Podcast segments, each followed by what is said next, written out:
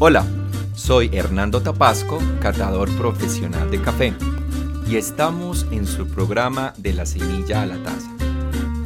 Dios me ha llevado por los cafetales de la vida y en este caminar he conocido personas, historias, técnicas, saberes, muchos saberes tradicionales que se combinan en una mezcla perfecta de pasión, arte y ciencia. Todo esto para hacer posible una taza de café. Acompáñenme en esta aventura, porque cada café tiene una historia por contar. Bienvenidos.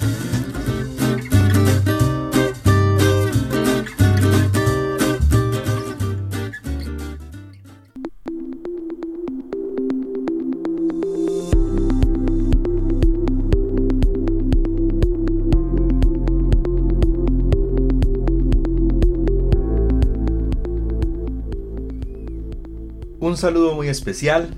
Les damos la más calurosa bienvenida a nuestro programa de la semilla a la taza. Un programa dedicado para hablar de aquello que nos gusta, el café.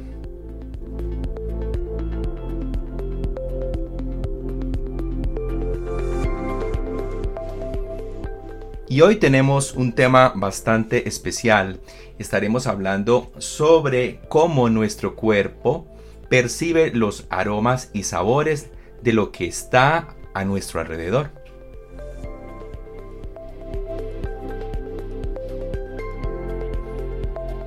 Y tendremos nuestra sección El café invitado.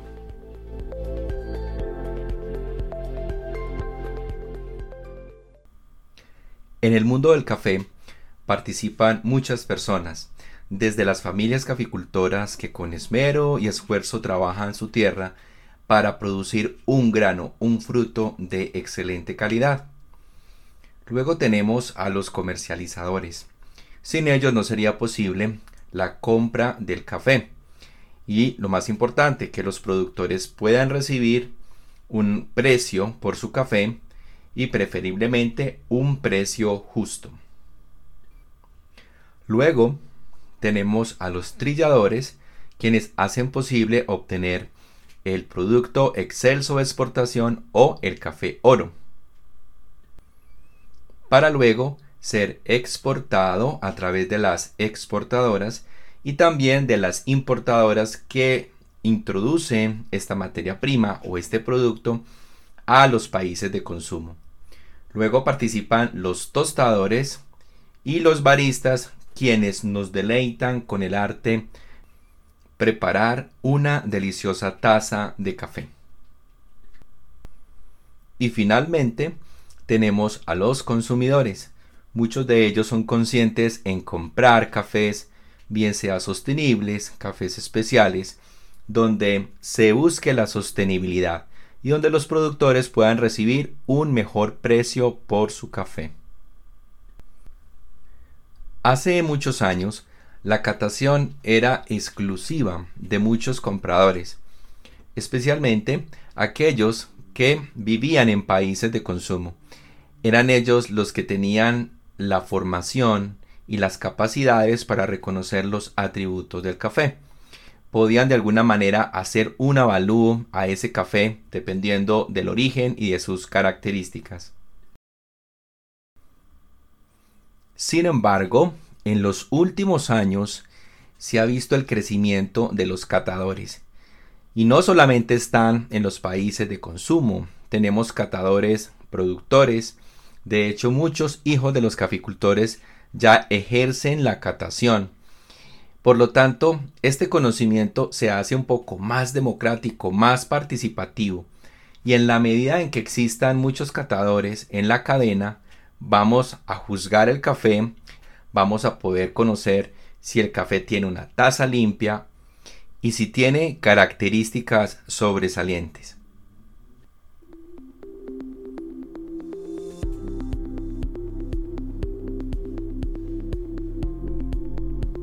La catación del café es un arte, una vocación y una disciplina.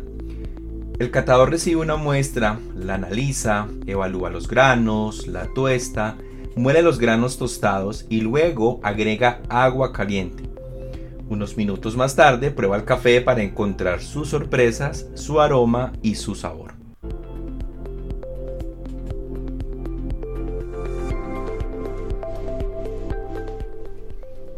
Los catadores han revolucionado la industria, no solamente el café, sino de la industria de alimentos. Nos ayudan a evaluar las bebidas, participan en el control de calidad y nos ayudan a definir nuestras preferencias.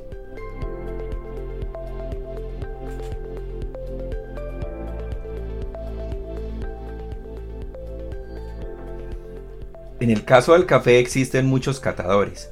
Algunos de ellos se han capacitado siguiendo el ejemplo de otras personas, otros catadores más experimentados, aprendiendo y practicando en sus cooperativas, trilladoras y también muchas familias, muchos hijos de caficultores que hoy en día también ejercen la catación.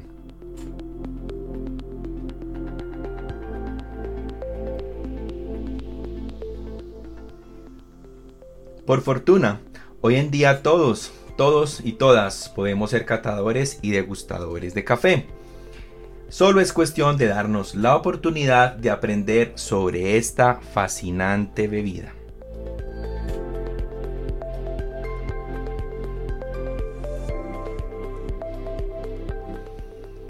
En este episodio hablaremos sobre cómo nuestro cuerpo ha construido una serie de órganos para percibir olores y aromas.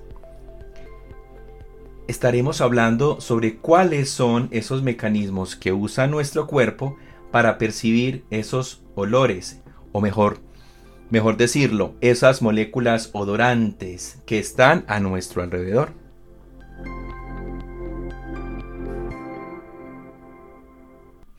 Empecemos por decir que todos somos catadores potenciales ya que el ser humano ha evolucionado para percibir gustos, aromas y diversas sensaciones. Aprendimos a reconocer el gusto amargo. De esta manera podíamos saber qué plantas eran tóxicas y podían hacer daño a nuestro organismo. Por ejemplo, nos gusta y nos apetece mucho el gusto dulce porque nuestro cerebro y nuestro cuerpo sabe que es una fuente de energía.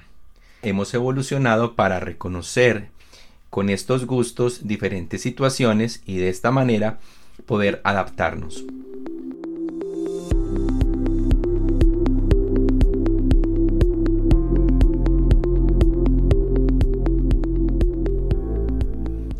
Todos, absolutamente todos usamos nuestros sentidos para evaluar el medio que nos rodea. Muchas veces eh, no somos conscientes del papel que juegan nuestros sentidos, pero pensemos un poco. Desde el perfume que te gusta, los ingredientes que usas para la receta que cocinas, cuando reconoces el olor desagradable que te alerta de un peligro, y hasta reconocer ese olor que te hace añorar los buenos momentos de la niñez. Muchas emociones están gobernadas por nuestros sentidos. Por ejemplo, cuando vas a un restaurante y ordenas tu comida favorita, tu cerebro ya tiene en la memoria el sabor que esperas.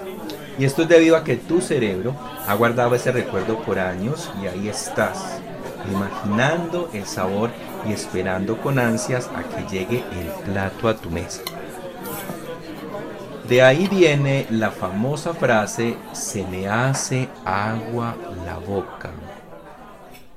Tu cerebro procesa toda esa información para que puedas interpretar si esa comida está deliciosa, simple o si le falta ese toque de sabor que estás buscando y anhelando.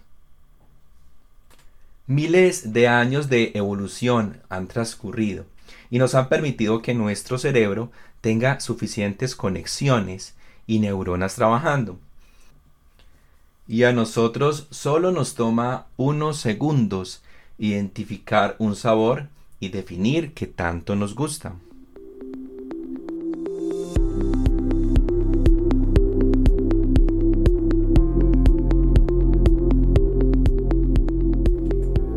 Desde niños hemos explorado el mundo con nuestros sentidos. Si nos transportamos a nuestra infancia, recordamos que las manos y nuestra boca eran las principales herramientas con las que explorábamos el mundo.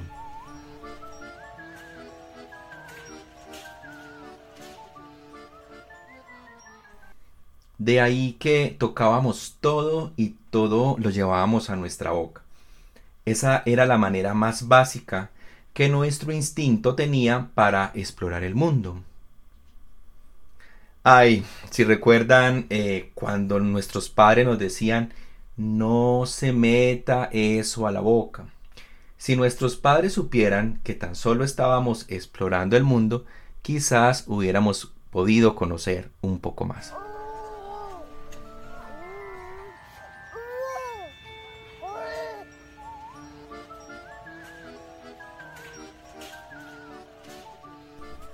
Pero volvamos a nuestra pregunta inicial. ¿Cómo nuestro cuerpo recibe esta información sensorial? Es una de las preguntas que a muchos científicos y estudiosos se han preguntado por años. Tenemos varios sentidos y eso lo conocemos porque nos han enseñado que los sentidos básicos son la vista, el oído, el tacto, el olfato y el gusto aunque otros opinan que tenemos un sexto sentido.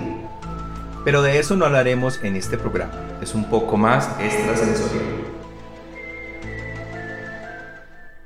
En mi tierra usamos una palabra que es sinónimo para referirnos a probar y es saborear.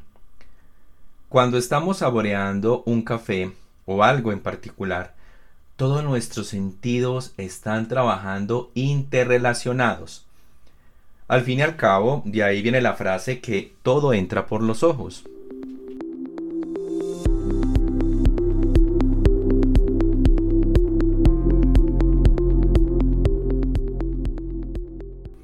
A pesar de que los sentidos del gusto y del olfato son los más usados a la hora de degustar o de saborear un buen café, también todos los otros sentidos están relacionados. Específicamente, cuando hablamos de los gustos o también llamados sabores básicos, siempre se nos ha mencionado que son cinco. Tenemos el gusto salado, amargo, dulce, ácido y umami. Alguien podría pensar, bueno, ¿y por qué no son tres? ¿Por qué no son diez? ¿Por qué no son siete? Porque tienen que ser cinco. Y básicamente la explicación está en que están relacionados con los receptores gustativos que los científicos han encontrado especialmente en la lengua. Hay receptores gustativos para cada uno de estos sabores y que combinan diferentes gustos básicos. Bueno, acá el tema se pone un poco técnico, quizás un poco más denso, pero es importante conocer un poco más de cómo trabajan estas células, cómo trabajan estos receptores gustativos. Las células receptoras del sabor se encuentran organizadas en una estructura denominada botón gustativo y ese botón gustativo se sitúa en la superficie de nuestras papilas, las papilas gustativas. Por tanto, como mencionábamos hace un momento, existen receptores para el dulce, para el ácido, el amargo, el salado y el umami. Este último, el umami, es un sabor básico reconocido en los últimos años y se inspira en una palabra japonesa Dice la literatura que fue descubierta hace 110 años en Japón, mientras disfrutaban de un tazón de caldo de algas llamado kumbudashi. Notó que el sabor salado era distinto de los cuatro sabores básicos del dulce, ácido, amargo y salado. La palabra umami significa esencia de la delicia. Cada uno de esos gustos tiene receptores que son activados estos gustos trabajan sinérgicamente para ayudarnos a decidir en respuestas como por ejemplo si tenemos o no apetito, regular la ingesta de alimentos, advertir contra el consumo de sustancias que podrían ser tóxicas, nos ayudan a tomar la decisión sobre cuál comida es mejor, por ejemplo. Y en nuestro caso nos ayudan a describir el sabor del café. Entonces, cuando llevamos algo a nuestras bocas, lo primero que trabaja son esos receptores gustativos, las papilas gustativas. Si lo comparamos un poco con los colores, por ejemplo, si combinamos los colores básicos, podemos enriquecer la paleta de colores. Eso mismo sucede cuando interactúan o trabajan los gustos básicos.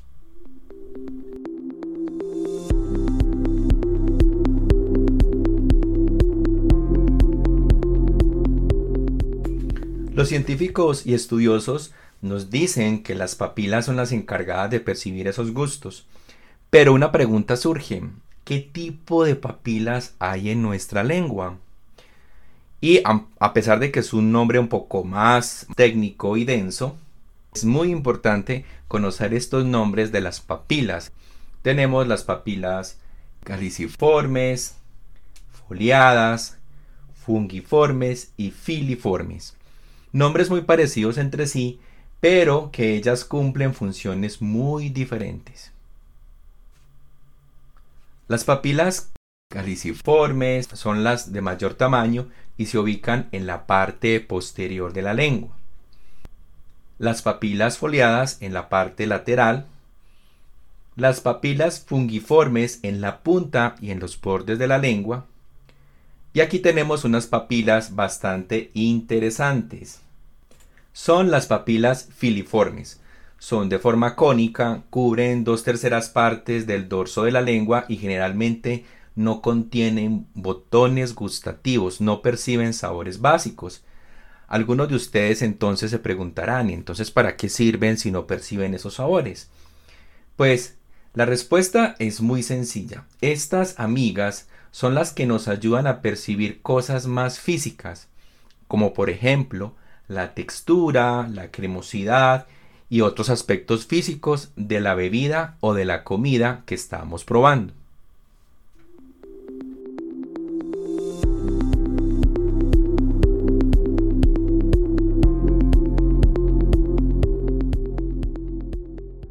Los niños suelen tener mayor cantidad de papilas que las personas adultas. Y como dato curioso, no solamente tenemos papilas en la lengua, también las tenemos en el paladar y en la laringe. Pero no solo las papilas gustativas, hay otros órganos que están interactuando. Por ejemplo, el nervio trigémino.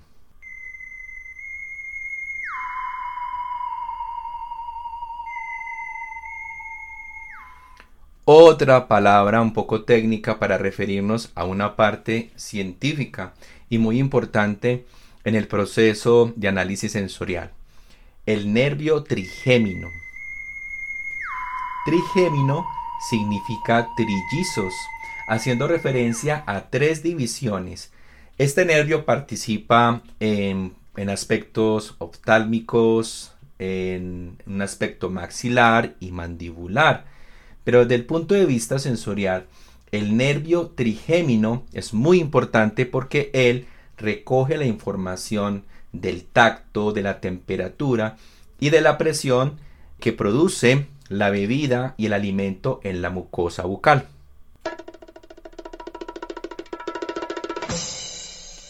Y a propósito de estas percepciones físicas en la bebida, es el momento para hablar del el cuerpo, que es el cuerpo de la bebida. En el caso del café nos referimos a esa percepción táctil. Cuando probamos el café y lo tenemos en nuestra boca, cuando hacemos pequeñas burbujas en la boca y pasamos la lengua por el paladar, podemos sentir ese espesor en esa capa de la bebida. Y ahí estamos hablando del cuerpo. El cuerpo del café puede ser lleno, puede ser denso, puede ser arenoso, puede ser cremoso y de hecho, algunos catadores para describir los cafés más exóticos usan palabras como aterciopelado.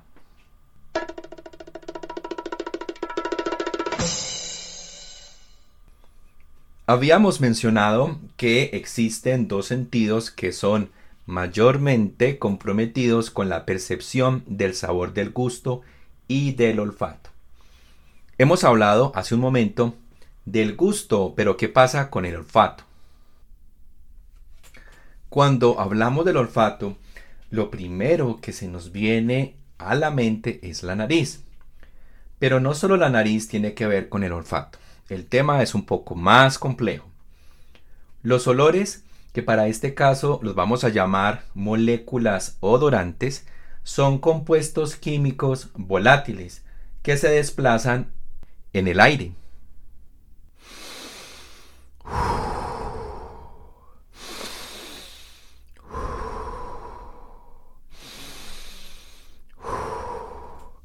Cuando inspiramos, estas moléculas odorantes entran a nuestra nariz y se adhieren a algo que se llama la mucosa gustativa.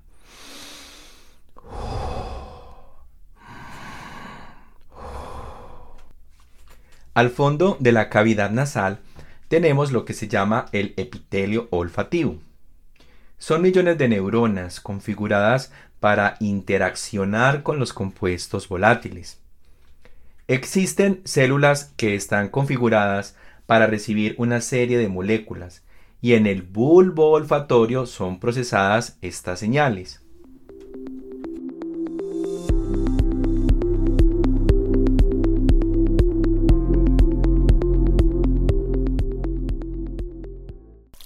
Para que nos imaginemos un poco, este proceso es el equivalente a una fuente constante una cascada de señales eléctricas.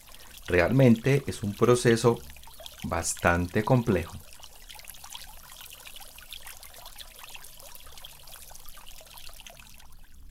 Obviamente, los catadores tienen la responsabilidad de preparar el café en una infusión.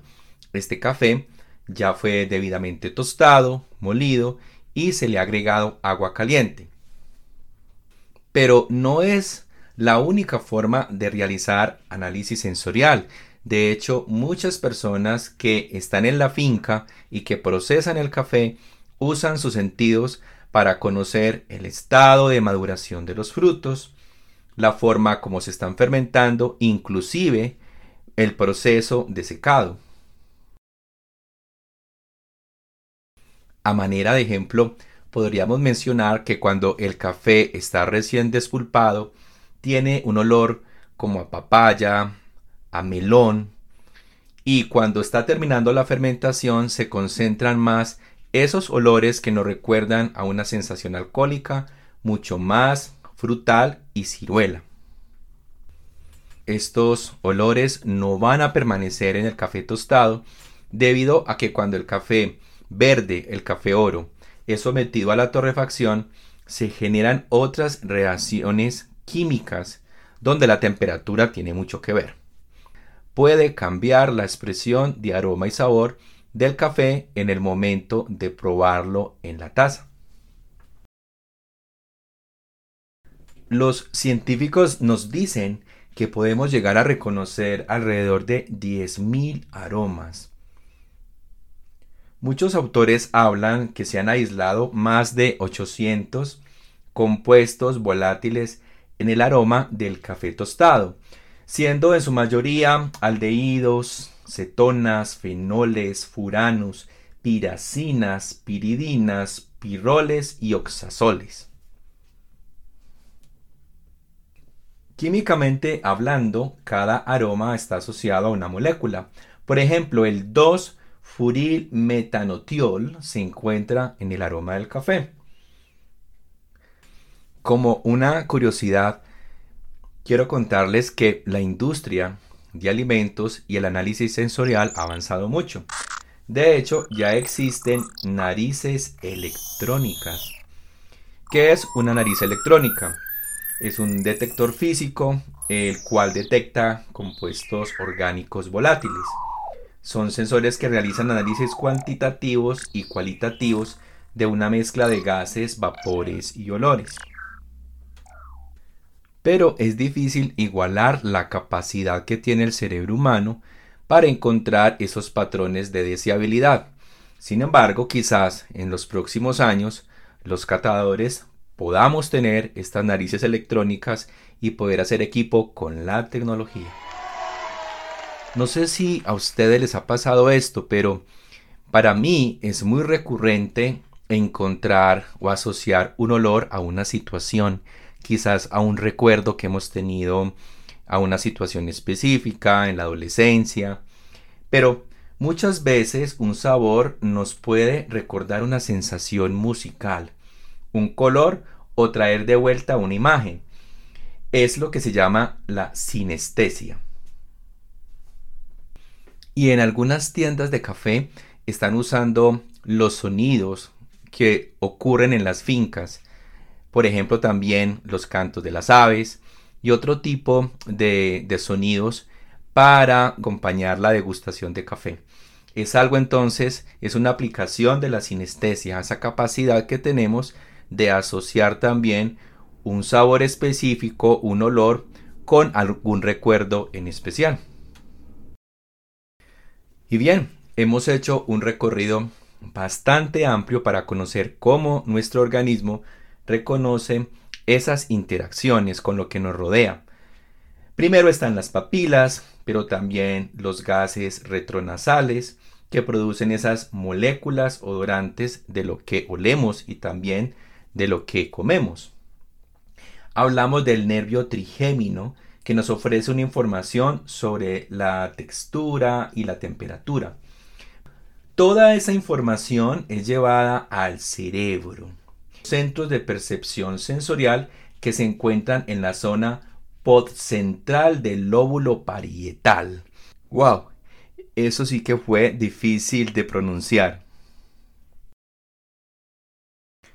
Por otro lado, la amígdala cerebral será la encargada de definir si nos gusta o no nos gusta, y el sistema límbico que alberga la memoria nos hará recordar si ya hemos probado antes este sabor o si por el contrario es un nuevo sabor que va a nuestra base de datos, a nuestra memoria sensorial.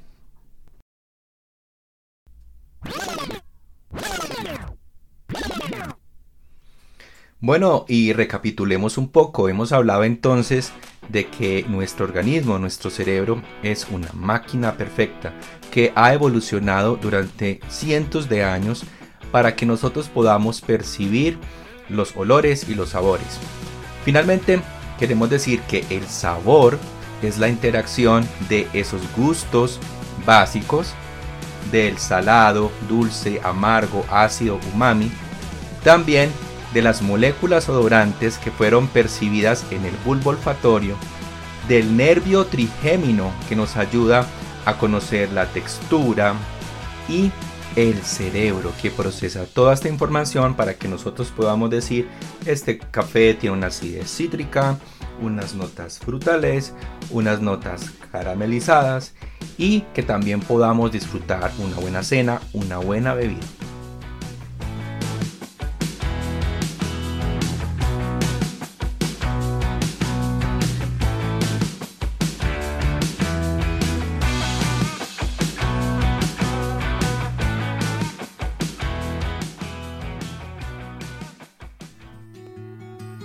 Llegado el momento para nuestro café invitado. Un espacio para conocer información sobre las familias que producen nuestro café, cultivo y detalles sobre su procesamiento.